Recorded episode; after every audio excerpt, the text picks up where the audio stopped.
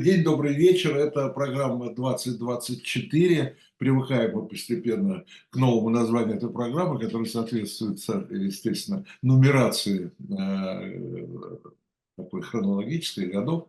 Э, итак, программа 2024. Э, я ее ведущий Виталий Дымарский и представляю сегодняшнего своего гостя эфира, собеседника Льва Гудкова, научного руководителя Левада-центра. У нас э, сегодня такой день, э, что э, все сводки там с фронтов политических, военных и всяких других забила такая новость, как интервью Путина американскому значит, изгнанному отовсюду журналисту Такеру Карлсону, не, не, не спутать с Классом у меня, я понимаю, что у социологов нет еще никаких данных по э, этому интервью и по его восприятию, но вот так вот на, на глаз, что называется, да, э, это для кого в первую очередь? Для российского или для иностранного?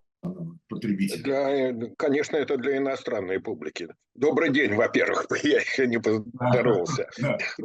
Добрый день, да. Конечно, это для иностранной публики. Это э, скорее даже на аудиторию Трампа э, работает, на, на американскую публику. Вот для российской, ну, вряд ли здесь что-то новое. Какие-то детали там э, звучат э, по-новому, но в принципе это то, что он уже Путин говорил много раз, и это не очень интересно.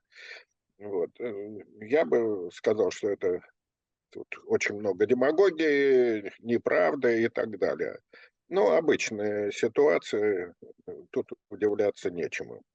Ну да. Э, ну да, меня там немножко удивило, если это на иностранного потребителя, вот этот вот э, экскурс в историю, э, если наша публика ее так хорошо не знает и не разберется во всех Рюриковичах, значит, а тут иностранец Карлсон смотрел на него безумным взглядом совершенно и вообще не понимал, о чем речь идет, конечно.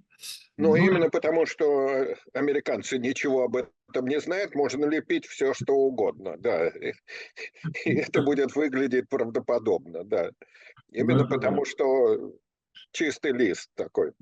Я, честно скажу, не, не, не прослушал его от начала до конца и вообще больше читал там э, да то, что журналисты делают, там, выдержки основные. А вчера я беседовал э, с бывшим министром иностранных дел России Андреем Козыревым, который, находится, который находится в Америке, хорошо знает американский контекст. И мы тоже говорили об этом интервью еще не, не слыша его, да, и не зная о чем. Он предположил, что э, будет очень много, если на на трамповскую публику, э, то должно быть очень много вот этих вот традиционных так называемых ценностей. Э, да, это, это как бы, но, э, но такое впечатление, что их не было, как ни странно. Ни ЛГБТ, ничего вот этого вот повторяющегося все время, ни, ни сортиров на одногендерных и так далее. Ну, я тоже не, не все полностью смо смотрел. Э, вот. И, да, пожалуй, что действительно это не так много было. Ну, я думаю, что это было взвешено и продумано. Э, эту тему лучше не трогать все-таки в, в Америке, дабы другую часть э, Зато, не да. раздражать слишком э, сильно, да. Делался акцент на собственной позиции, на объяснение э, характера войны, обвинений Запада и так далее. Все, что вот, вот очень знакомо. И то, что, кстати говоря, ложится на российскую почву. Антизападная риторика это вся. Э, Леонид а еще такой вопрос. Э, с точки, с точки зрения там, Трампа, я бы сказал даже, да, а, ему это выгодное интервью, а, оно играет ему на руку, потому что, э, опять же, здесь же может быть по-разному. Ведь Путин не только так сказать, его слушают, конечно, но он очень многих раздражает, в том числе и в Америке, да, безусловно. Трамп не, это не вся Америка. И вот та часть Америки, которую он раздражает, э, еще больше раздражит. И против Трампа тоже.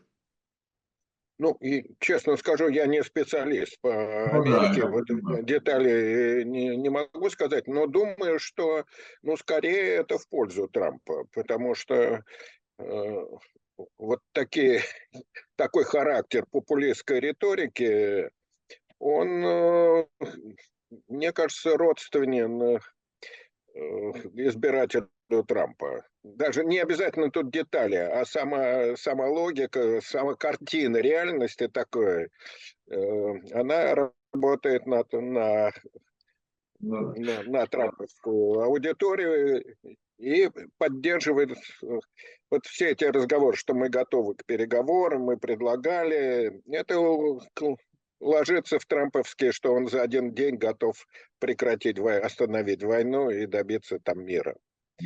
Ну, я спрашиваю про американскую аудиторию, я понимаю, что мы не, не специалисты в ней, да, но я думаю, что пропаганда-то ведь действует везде примерно одинаково, что американская, что российская аудитория.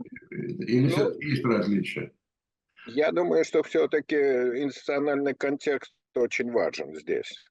Как это преломляется и э, реакция все-таки э, медиа гораздо в Америке гораздо более многообразные и свободные. Поэтому я думаю, что там будут и критические оценки высказываний, и, и насмешка, и прислушивание, и прочее. Поэтому реакция будет э, более сложной и неоднозначной. Ну, посмотрим, э, посмотрим, конечно, там социологию и, и нашу, и, наверное, за рубежом тоже появится, конечно, да, там. Конечно, да. В первую очередь в Америке, но я так понимаю, что это смотрели по всему миру. Ну, как говорю... Я первую цифру увидел 40 миллионов просмотров. Да, 40 миллионов, при том, что постоянно у него где-то около 30 э, постоянно аудиторию Карлсона. Ну да, да. да. Это же вышло на Твиттере. Меня еще что удивило, э, что удивило, что всегда наше внешнеполитическое ведомство, как у нас принято называть МИД, э, очень внимательно следит и дает справки, э, кто журналист, который хочет взять интервью, да, что за СМИ. Это должно быть всегда солидное, солидное СМИ, там, солидный журналист и так далее. Там, главные редактора приезжают. А тут, в общем, отставной журналист – отставной журналист и, и платформа Twitter, да, достаточно такая. Ну, я не уверен, что кто-то из либеральных журналистов э, Согласен. готов встретиться с Путиным и брать у него интервью. Не, не, у меня нет такой уверенности. Может быть, чисто чистолюбие журналистское заставляет это, но все-таки пятно на репутации пророссийского журналиста, оно, оно сильное. Здесь. Ну брал же интервью там Ларри Кинг, да, в конце концов даже сейчас, но есть Fox News, известный, да, телеканал такой трампийский, я бы сказал. Но главный редактор, приезжает главный редактор Fox News брать. Почему? Почему? Это все-таки по-другому бы выглядело, мне кажется. Или это выглядело бы совсем уж такое протрампийское? Э, как... Наверное. Э, этот э, журналист все-таки он ушел с Fox News, и как бы у него репутация несколько более самостоятельного, независимого ведущего. Ну, да, такой как бы не ангажированный, якобы, да? Да, якобы не, не ангажированный. Ну хорошо, будем смотреть э, реакцию. Это, так сказать, еще будем, я думаю, не раз возвращаться э, к этому интервью. Здесь, по-моему, важно, важно даже не столько содержание, сколько сам факт. Э, сам факт – это часть предвыборной, конечно, кампании. Э, это раб должно работать на разрушение вот этой идеи полной изоляции России и не, не, неприятие Путина э, западной общественности. А тут, ну, ведущий, один из крупных журналистов просит, встречается, дает, получает интервью и так далее. Это событие, да. А, А вот не свидетельство, это, кстати, уже можно переходить понемногу к, э, к общественному, к состоянию общественного мнения нашего, я имею в виду российского. А, ведь такое, ну, известное антизападное настроение и так далее, да, это там, у вас там есть свои замеры.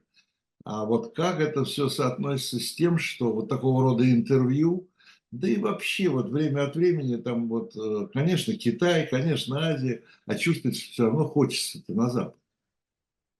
Естественно. Главная все-таки инстанция, зеркало, в которое мы смотрится российская публика, это, конечно, Запад. Э, а Соединенные Штаты – это ведущий представитель Запада, конечно.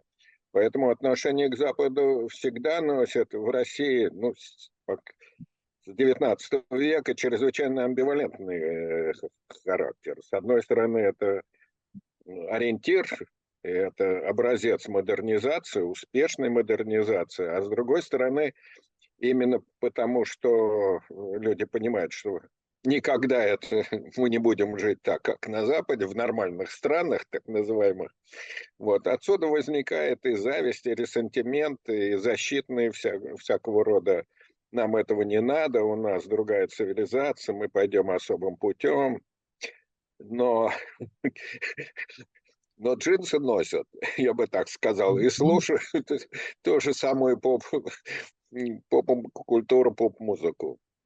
И хочется, чтобы этот э, особый путь привел все-таки туда. И именно, да, конечно, да. В лаптях э, как-то никто не, не готов ходить. Это мне очень нравится такая фраза есть. Она, конечно, по другому поводу, естественно, понятно, сказано. Это у Мериме, по-моему. Варвары хотели разрушить одновременно, хотели разрушить Карпаген и жить в нем. Да, именно, да, совершенно точно, да. Именно так, да. Этот комплекс национальной неполноценности, он чрезвычайно устойчив. Э, ну, он возник где-то после наполеоновских войн, вот это вот э, чувство превосходства над Францией, с одной стороны, а с другой стороны, ну, все подражательность и заимствование всех образцов, я уже не говорю о французском языке, как э, языке аристократии и так далее. Вот. А, и сейчас это до сих пор. Я думаю, что очень много вот в отношении к Путину, к нынешнему режиму связано именно с неудачей модернизации, неудачей реформ. Э, вот то, что ориентировались на Запад, хотели стать нормальным обществом, войти в сообщество мировых держав, и это не получилось. И ну, это вызывает сильнейший, вот сильнейший ресентимент такой.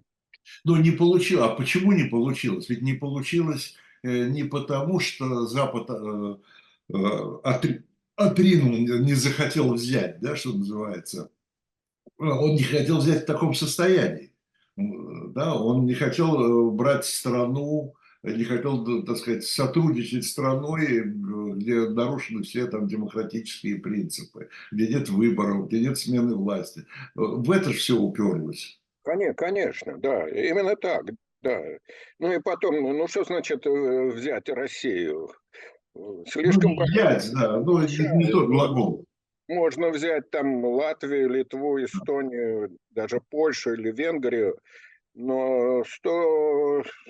Нет, я имею в виду взять э, не тот глагол, то в смысле взять в членство, что ли, в западного сообщества. Ну, да? да, и если помните, ну я уже говорил, что в 90-х годах э, люди это хотели вступления э, там, под 60% надеялись когда-нибудь стать членом или партнером Европейского Союза. Там 40 с лишним процентов считали, что нужно вступить в НАТО и так далее. Никакого такого антизападных установок, враждебности не было. Это был тогда казалось это естественным ориентиром и прочее. Но именно э, подавление вот этих ориентаций, этих надежд, иллюзий, собственно, и послужило основой для российского авторитаризма. Собственно, Путин все эти традиционные ценности, вся эта вот риторика э, она и предназначена для того, чтобы дискредитировать и демократию, и государства, ну и права человека, в принципе, его достоинство, наделить его вот этой вот мифологией тысячелетней России, в которой отдельный человек, вообще говоря, растворяется. Собственно, э, за традиционными ценностями никакого предметного содержания нету. Это лишь ну, право суверенитета государства по отношению к человеку, или точнее полного произвола от имени вот традиций, там, духовных ценностей и прочего. А, Люд, еще такой э, вопрос. Ну, в общем, сейчас все, конечно, разбирают, э, где-то уже назвали казус Надеждина. Э, да. да. Ну, здесь вот такой, я посмотрел перед нашим эфиром, посмотрел ваш сайт, какие у вас там исследования есть, там, посмотрел там последние цифры по там, правильному пути, неправильному идет Россия. Они все больше и больше расходятся, имею в виду, все больше людей считают, что по правильному, и все меньше, э, да. что по неправильному. Да. А, как это, вот это, вот этот, э, вот эти вот э, разнонаправленные кривые, да, как они соотносятся вот с этими очередями на подпись Надежды, на которую все обратили внимание? Мне вообще кажется, что это это не упрек, извините, социологам, вот эти очереди, э, в том смысле, что э, те цифры, которые вы выдаете, не, не соответствуют реальному положению дел. Ну, вообще говоря, мы ничего, не давали по Надеждину. Нет, нет, я имею в виду э, настроение людей. Да? Я как раз, ну, это давайте немножко поговорим. Да, это хорошо. Надеждин. Я вообще-то говорил, что э, Надеждин Э, еще в декабре не, абсолютно неизвестен. Ну, он в наших опросах не появлялся просто. Э, он впервые появился э, в январе. Вот на...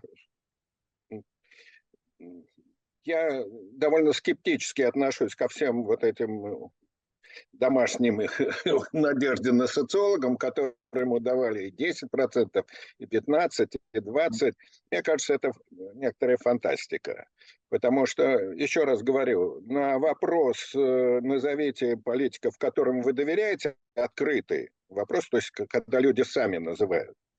Он, э, Надеждин в этом э, качестве появился только в декабре с рейтингом 1% один процент. Э, сам по себе Надеждин, как мне кажется, ну, его репутация неоднозначна, скажем так, мягко говоря. Он переходил из партии в партию, он не обладает собственной программой и прочее. Но... Сейчас.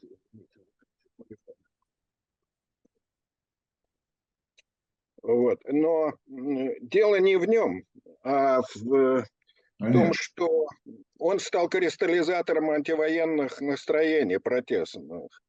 И это самое главное. И тут, конечно, есть некоторый резерв для вот, его голосования.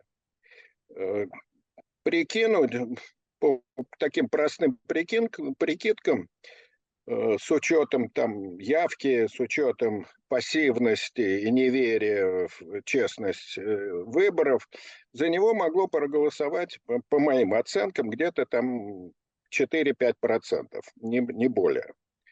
А, но мне кажется, здесь э, дурную шутку с ним сыграла именно вот домашняя его социология или самореклама. Если бы они тихо сидели и добились регистрации и готовы были хотя бы на первых порах изображать кардебалет путиновский такой статистов, э, на фоне которых наш лидер бы выглядел бы ну, как пользующийся единодушной поддержкой.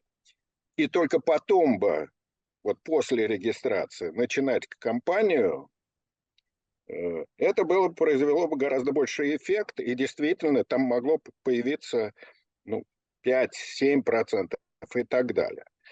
Но когда начались крики, что у меня 10%, 15%, Это администрацию напугало. Кто ж тебя пустит тогда, да? Ну, кто же, да, именно, да. И так-то шансы были невелики. Единственный голос э, антивоенный. А тут еще с набирающей вот этой самой популярности. И эта самореклама, э,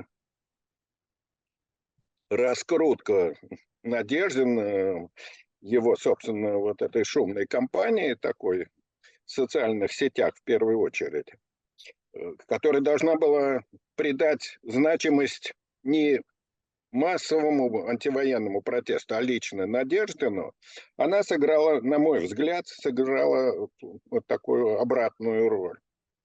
Э, и, конечно, да, дала обратный эффект такой. И, конечно, послужило ну, причиной выкидки его. Все, то, что там все эти подписи, это все, конечно, ерунда полная. Да, ну, всерьез это брать не, не стоит, потому что ну, да, даже не обсуждая это самые понятные вещи, это просто предлог.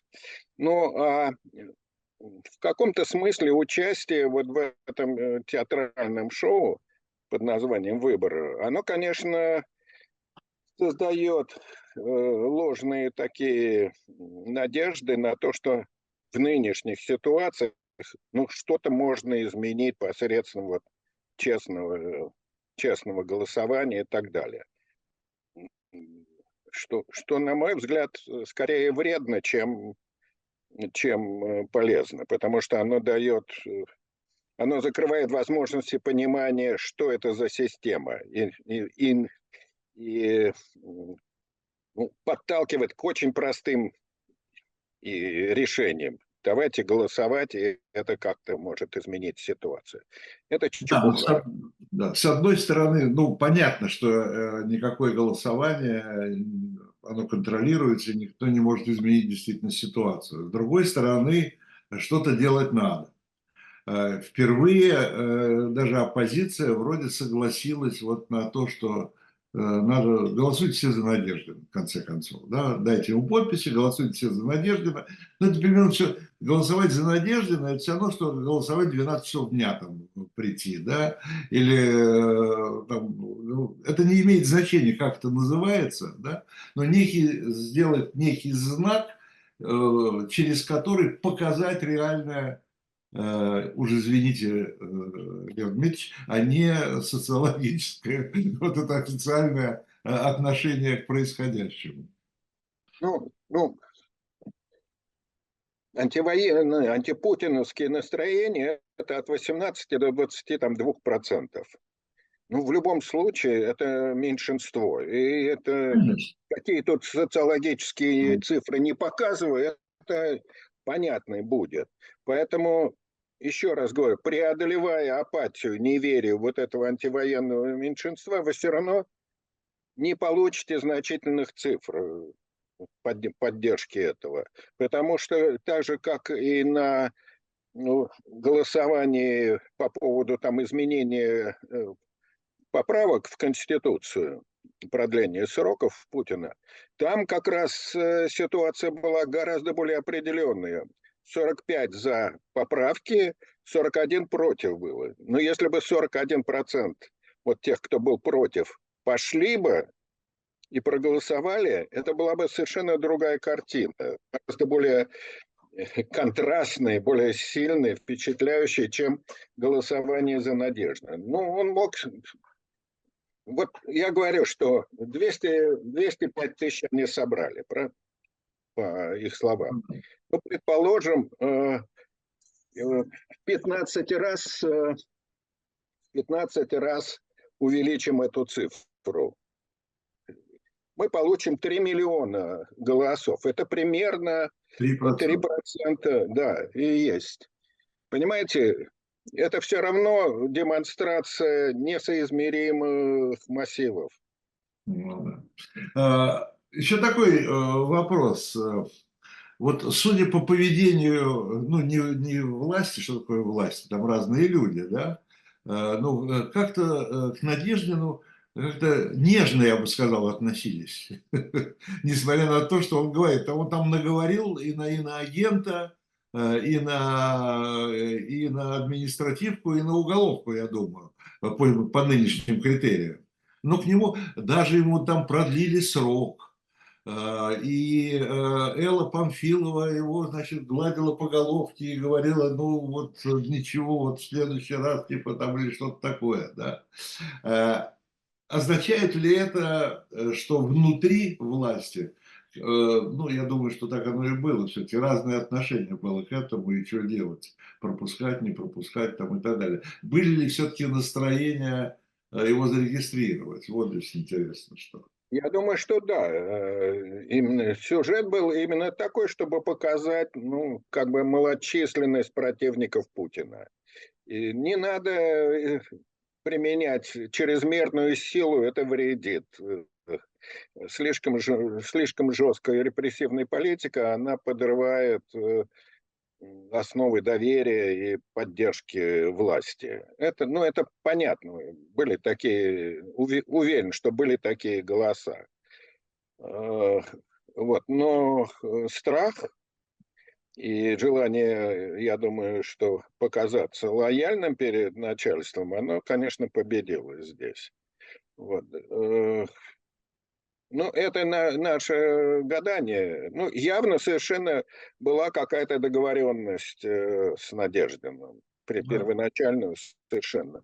Вот. Ему, э, что называется, разрешили в, в разумных пределах, да. Я помню, я э, участвовал в одной э, передаче телевизионной, и ведущий говорил в какой-то момент, говорит, нам разрешили быть немножко поострее. Ну, можем высказываться, но только не затрагивать две вещи. Чеченскую войну и президента. Примерно, примерно здесь разрешили, да, самое главное. Ну, у каждого из нас такой свой опыт в этой, в этой Ну, конечно. Вот. Э, да, ну, я, хотел бы вот это отметить, это слово разрешили, да, нам разрешили. Понятно, да. Да, разрешено, разрешено, да. Хотя я помню, начиналось все, даже перестройка, я уже не говорю о дальнейшем, начиналось все с лозунга «разрешено все, что не запрещено». Именно, да. да. Но оказывается, запрещено все, что не разрешено. Лозунг этот пере, пере, перевернули в обратную сторону. Э, вся эта, весь этот казус Надеждиным, вся эта история с Надеждиным, она с другой стороны может э, повысить интерес к выборам? Нет. Нет. Нет. Э, ну, как и снятие до этого других кандидатов здесь это не произведет никакого сильного впечатления, или точнее, это произведет только на ту вот небольшую часть антивоенных, э, антивоенно настроенных, против, протестно настроенных людей. Э, ну, там это подтвердит то, что и так это все ожидали. Ну, нельзя сказать, что снятие это было такая уж непредсказуемая вещь. Да, ну это понятно. Да. Больше да, ждать, поэтому, больше, да, большинство это... считало, что не допустят, конечно. Но ну, конечно, была какая-то маленькая надежда, что вдруг... Маленькая надежда. Вот в этом и соблазн большой. Как бы пока, пока, показать свое отношение. Ну, это слишком мало для для, для это, Мне кажется, что это повышает, знаете, э, ну, шансов нет ни у кого, кроме как у одного человека, да? вот. Э, но не шанс, а немножко повышает, может повысить рейтинг и число голосов, отданных вот этому не очень известному человеку под фамилией Дованков. Новые люди. Не думаю. Нет? Он Нет. все э, они все-таки себя представляют, он пошел, он поставил сам подпись публично, в пользу Надеждина. Э, и я так понимаю, что он сейчас рассчитывает, что те, сколько бы их ни было, голоса Надеждина отойдут к нему. Потому что ему уже сейчас, но опять же, правда, должен с вами согласиться, доморощенные социологи, вот, они уже сейчас ему тоже уже выводят его на второе место там и так далее. Ну, ну да. Если пришел предпоследний из двух. Это место. Был вторым, да. Был такой анекдот в свое время, да. Да, да. Ну, наверное, какая-то часть перетечет, ну, неизвестность этой фигуры, не отсутствие, не как представление о какой-то программе, не думаю, что это сильно скажется. Он, мне кажется, он... Да нет, он даже испортит тот сюжет, который и был, что оппозиция слишком маломощная и бессильна. Именно потому, что это незначимая фигура, он не, не вызовет таких на, надежд и ожиданий. Не будут с ним связывать люди. Но, ну, смотри, получается, что с либеральной оппозицией как бы разобрались. Да. Либеральная оппозиция разобрались, она уехала, а то, что осталось, э, в общем-то, малочисленно, в общем, никакую, никакого опасности она не представляет. А что э, представляет опасность э, оппозиция с другой стороны, крайне правая, вот почему такие меры, там, Гиркин, а, ну и всяком, хотя они там между собой спорят, но это уже другой вопрос. Я имею в виду, что э, это все-таки люди за войну. За войну, ну да. Ну, да, а... причем они еще более радикально за войну, чем... чем... Ну, конечно, да. Но опасность, мне кажется, как видит э, руководство страны, опасность в любом выступлении. Неважно, с, с, какой, с какой платформы, с какими взглядами, будь то это э, крайне радикальные взгляды вот, сторонников войны до победного конца или противников, тут э, важна установка именно на, э, на общий консенсус, на, на единогласие поддержки Пу, именно Путина демонстрация лояльности и отсутствие возражений. Поэтому давят всех. И националистов, и, условно говоря, пригожинцев, остатков пригожинцев, и, соответственно, антивоенный протест и всех, кто связан, на ком лежит клеймо иностранных агентов. Э, вот. Э, ужесточение по поводу любой критики, люб, любой критики.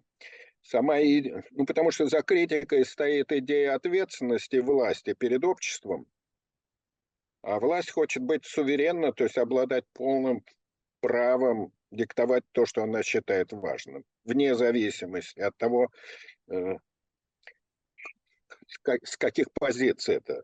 Она действует прагматично и в этом смысле абсолютно цинично. То, что соответствует вот в данную минуту ее пред, представлениям, ее интересам, это и будет норма закона.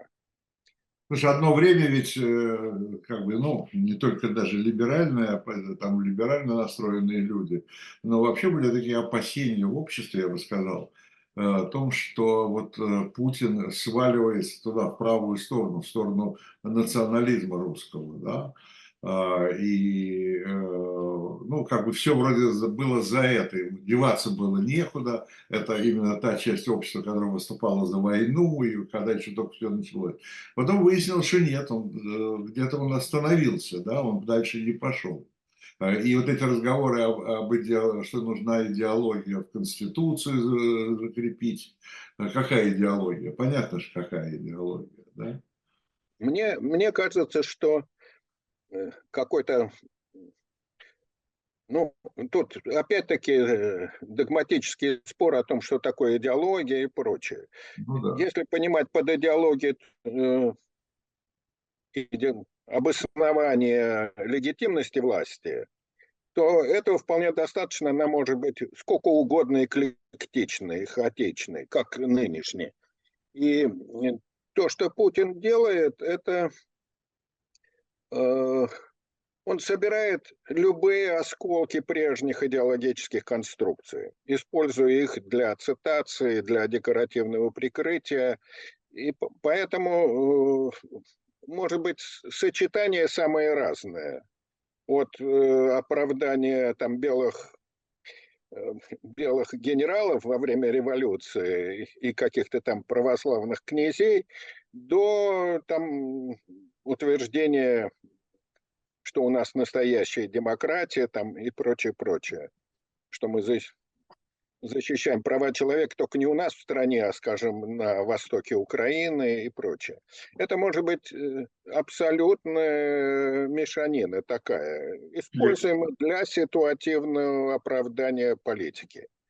Э, ну да, потому что однозначная идеология, если принять такую однозначную идеологию, это, конечно, Э, я почему-то вспомнил в свое время, еще на эхе Москвы, ну, тогда он был канцлером, э, или только-только ушел с канцлера, Шредер, я имею в виду. Да, да. Угу. Он еще не подписывал никаких договоров ни, ни с «Газпромом», ни с кем там у него есть сейчас.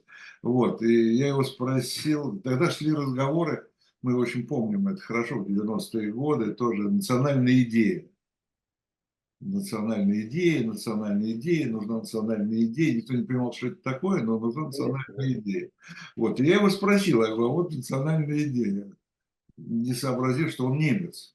Он так он испуганно посмотрел, говорит, нет, нет, нет, мы это уже проходили. Это уже все. Точно, да. У немцев это рефлекс, безусловно, до такого рода вещи, да. Ну да, вот. Так что не нужна не идеология, не национальные идеи, а вот эта вот, э, вот эта эклектика, да, такая идейная, она вполне прагматична и, и, и эффективна, судя по тому, что происходит. Да.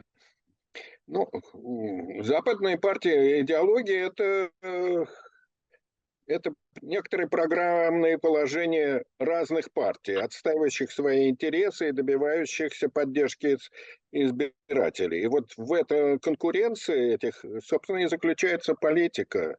Поэтому, конечно, западная идеология, она представляет собой довольно такой пестрый спектр э, идеологических течений. Ну, да. От крайне правых до там зеленых и прочее. Вот. А, поэтому... у нас, а у нас все, а у нас э, все разнообразие идеологии в одной партии. Да, конечно, да, да. Именно это, да. Никакой... Поэтому, поэтому Шредер, конечно, должен был шарахнуться, потому что за национальные идеи опять тоталитарное э, господство чудится. Конечно, единство власти, да, и, ну, и контроль. Ну да. Ну да, так что вот так, так, это, воспри... так это воспринимается из, извне, да, которое... Да. Вот. Удивительно, мне, меня удивляет, что у нас общество, оно, оно, люди обижаются, они думают, что это только все во власти все дело. Э, люди обижаются, когда говорят, что, ребята, вы, вы первые виновники того, что происходит. Конечно. Ну, конечно, да. Это, это и есть воспроизводство политической культуры, такой верноподданнической. И, и именно это надо разбирать на самом деле, потому что ну, власть бы не удержалась, если бы она не опиралась на эти представления, на комплексы неполноценности, на неуверенность э, населения и, и трансфер ответственности власти это, мне ну, кажется, в этом, э, в этом и заключается э, самые главные проблемы и политики, и наших социальных наук, гуманитарных наук, что они ну, не хотят этого видеть, не хотят это понимать, потому что это в каком-то смысле самоанализ. Это надо в себе увидеть все эти не а хочу легче, сказать дефекты, легче, но... Легче, пере, легче переложить на кого-то другого. Конечно. конечно, да, да, да, да. Потому что это же удивительная вещь. Ну хорошо, значит, э, ну это известно, да, что когда говорят о поддержке, там, в том числе поддержке войны, то все-таки там старшее поколение более, да, или оно по, по возрастным категориям примерно одинаковое. Нет, э, коне- конечно, чем э, прямая зависимость от возраста идет. Да, Если прямая зависимость от возраста. То есть у старшее людей- поколение, э, Лев Ильич, это мы с вами, извините, да? Да, Ну, конечно, да. Э, Значит, ну, по меньшей мере, родители пережили войну, да? А, э, Мы все, мы все знаем про Советский Союз и та-та-та, да? Почему? Э, Вообще уроки не усваиваются. Ну, уроки. Урок заключается в том, что нуж- э, от- от- нужна собственная ответственность и собственное участие. А весь опыт советской власти, он заключался в том, чтобы не высовывайся. Или как, э, вы помните старый анекдот, который, мне кажется, лучшим советским анекдотом, когда... Можно я рассказать?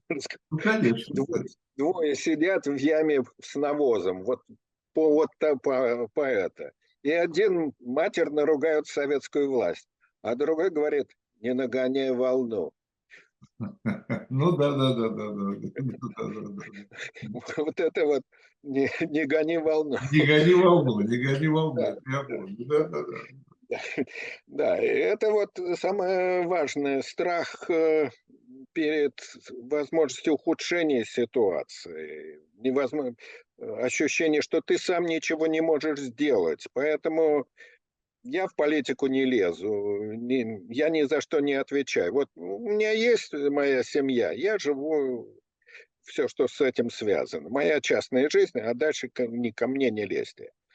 Да, ну, слушайте, ну хорошо, но тот же сталинизм, да, уж сколько написано, уже, ну, уже- ну, все ясно, да, ну, ну как, и, и опять, и опять герой, э, Иосиф Виссарионович, опять, да. опять это самое. Ну, вы что, не читали все это? Главное, Не читали. Разумеется, не читали и не хотят читать.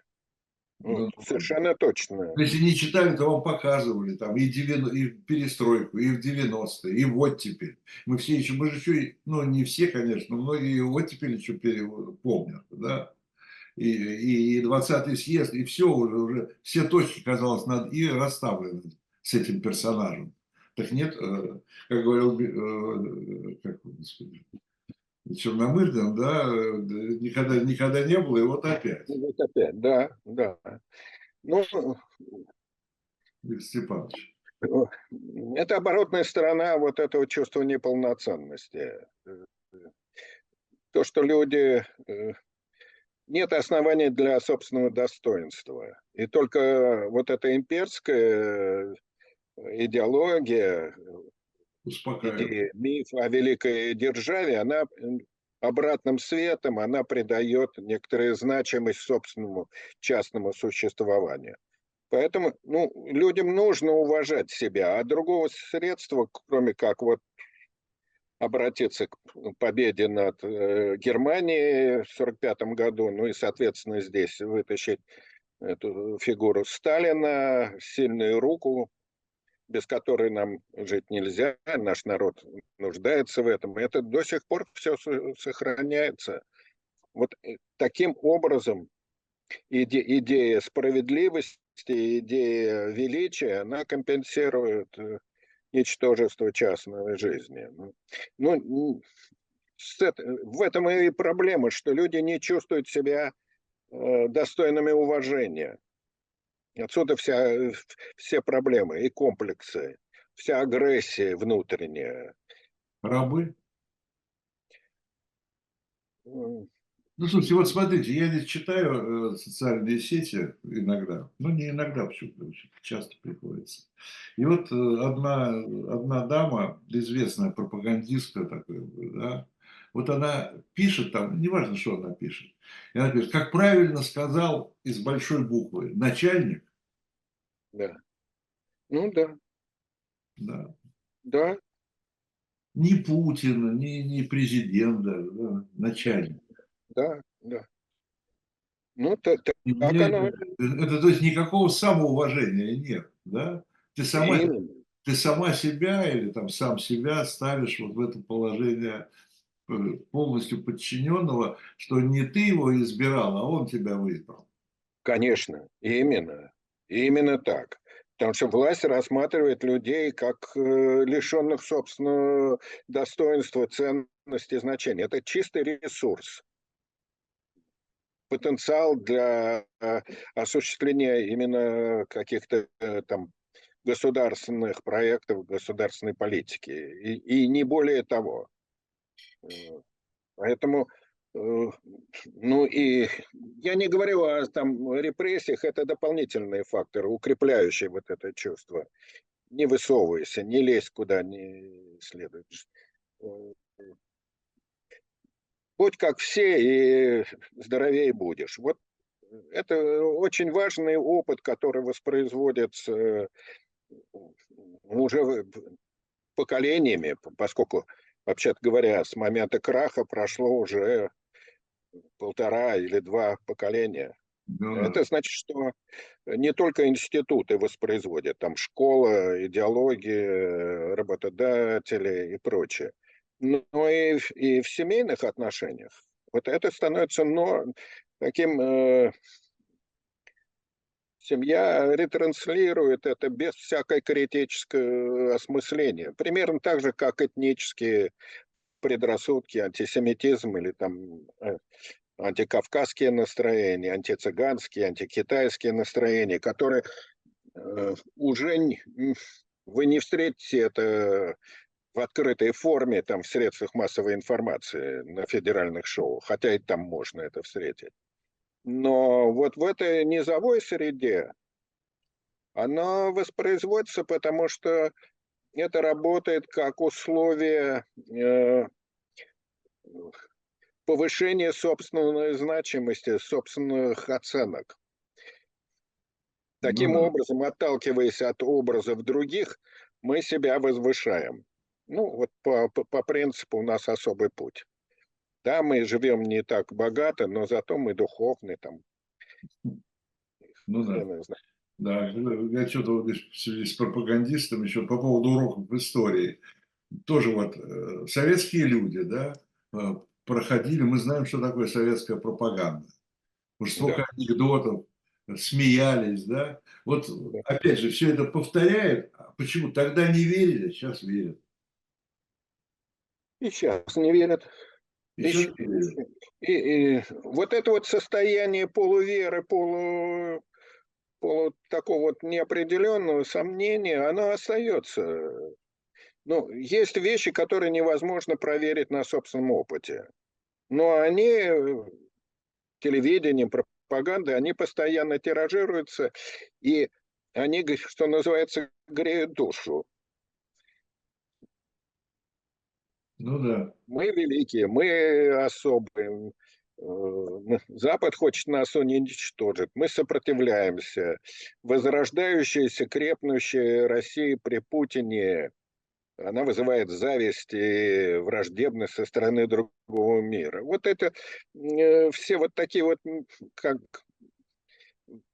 кажущиеся мелкими мотивами, а на самом деле они и работают вот в повседневности именно так. А верить или нет, ну, вы же не можете проверить, э, сколько людей погибло в этой войне. Не можете. Конечно, поступает какая-то информация там из западных источников и прочее, но она медленно расходится, и их проверить нельзя.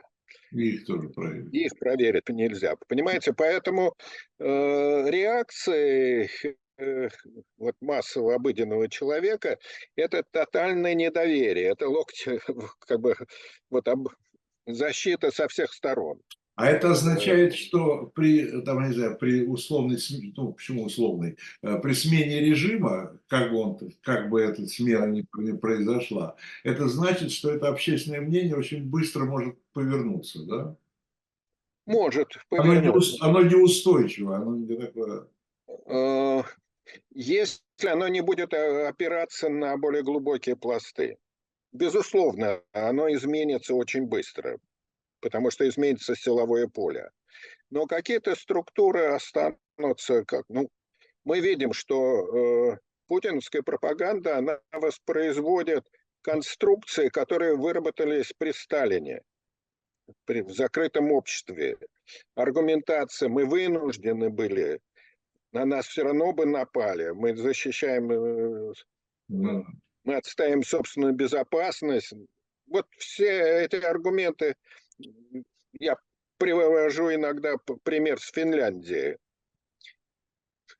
Финляндия м, представляла собой угрозу безопасности Советского Союза. Это вот аргументы, которые тогда были несопоставимые совершенно по размеру, угрозам и прочее. Но это работало. И это работает и сейчас, и прочее. Вот эти вот структуры, они, э, они очень давние, и они не требуют специального объяснения, специального аргументации, потому что они, ну, во-первых, они э, через школу идут, через всю философию преподавания, а во-вторых, ну, поддержаны пропагандой и образуют, само собой разумеющийся, бессознательный пласт значений, к которому постоянная пропаганда и апеллирует. Э, Нужна очень мощная работа по проработке этого прошлого. Ну уж такая очередь. была, э, Леонидович, ну уж такая была мощная.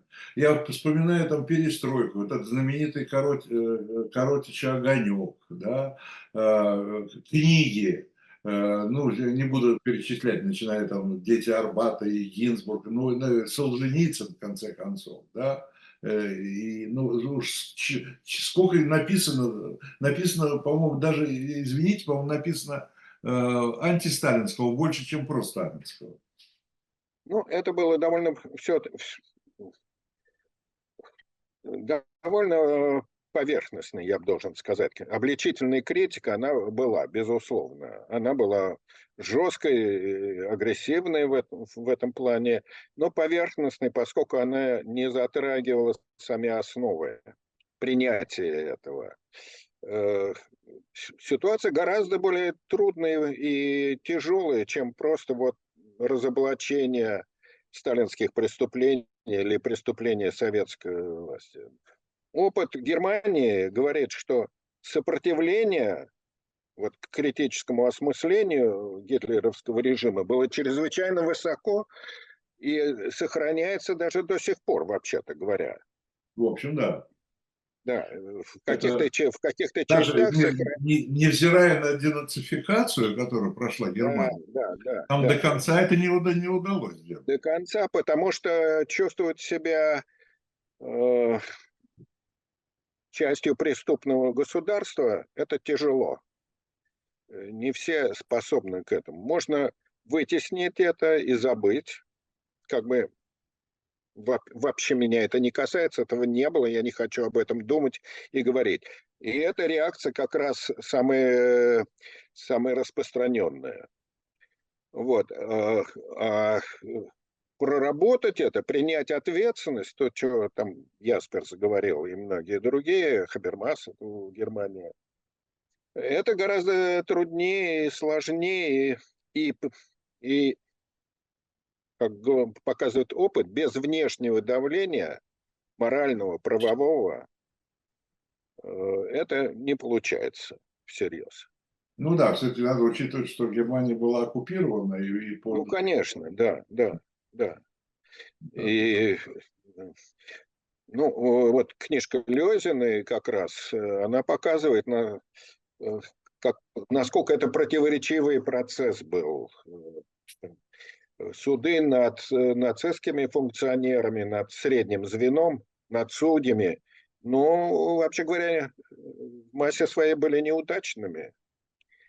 Потому что вы не можете весь аппарат государственный от, отправить в никуда, на свалку. Кто-то должен э, решать вот эти повседневные задачи управления, судопроизводства и прочее. Поэтому э, возможности, конечно, изменения, они есть, но для этого нужно изменение власти, которое бы задавало бы программу работы этой бюрократии, вне уже зависимости от того, какие, какие настроения внутри самой этой машины управления.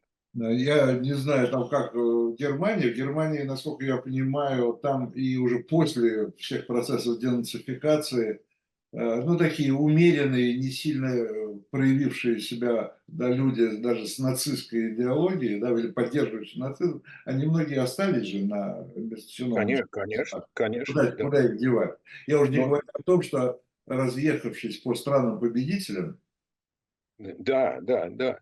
Но там... там ученые, военные и так далее, они вполне их еще использовали, да? Да, да потому что, ну, это, без этого слоя ну, не, некуда было деваться. Да. Без полицейских, без, э, ну, без тех же судей, без чиновничества, которые решали повседневные проблемы, вообще-то говоря. Но Деголь, Деголь, э, кстати говоря, решился на это. Он заменил всех судей.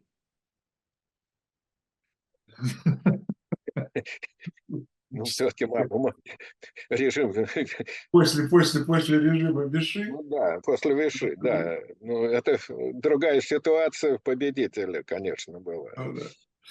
Э, да. Кстати говоря, э, вот с одной стороны, многие упрекают же Ельцина за то, что он не довел до конца процесс антикоммунистический, да? Э, суд, я имею в виду. Я да? понимаю, да. Суд над КПСС.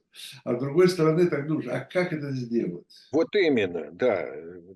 да? Надо было самого себя судить, во-первых. Легко говорить это, но а, если посмотреть на его возможности, э, было, ну... Да самого это, себя судить, во-первых. Ну, конечно, да. Ну, да, вообще друзей, говоря, каких-то если, бы это, если бы он на это решился, он был бы великий политический деятель, безусловно. И это была бы совершенно другая э, политика. Но понятно, что он не решился на это. Поэтому и... есть коридор возможностей. И, и сегодня многие говорят, и сегодня многие говорят, что если менять все, то без, без иллюстрации невозможно без иллюстрации. Да, я, я, я, я, представляю, я не представляю себе, что такое. Это гражданская война, иллюстрация. Ну, не совсем. Во-первых, иллюстрация может идти постепенно. Она может касаться определенных э, слоев или уровней управления. Чего? Да, другого уровня ответственности. Ведь в Германии, в Германии э, тоже был ну, принята вот эта идея запрета на профессии, э, Беруфсфербот, э, закон этот. Да, он, да. он заключался в том, что убежденных нацистов, вот важных функционеров, их не допускать, э, если не было за ними прямых преступлений, вот участие в, в геноциде там и прочее, их э, не допускать к государственной службе, включая там систему преподавания, массовые коммуникации и прочее. Вот пожалуйста, занимайтесь там бизнесом или еще что-то, но э, во всем, что касается политики или системы образования, воспроизводства идей, для них был закрыт путь. Вот это совершенно э, другой подход. Поэтому с течением времени это, конечно, подорвало возможности воспроизводства нацистской идеологии. А у нас нет. У нас все осталось все на местах, как и было. Поэтому и имеем дело с, э, с рецидивом сталинских практик. Спасибо большое. Я говорю Литкову, научному руководителю Левада-центра. Мы посмотрели, как только что сказал Леонид Дмитриевич, как было. Э, мы знаем примерно, как есть, ну а как будет, посмотрим. Я думаю, никто, никто, никто не скажет. Всего доброго. Это была программа 2024 и до новых встреч. До свидания.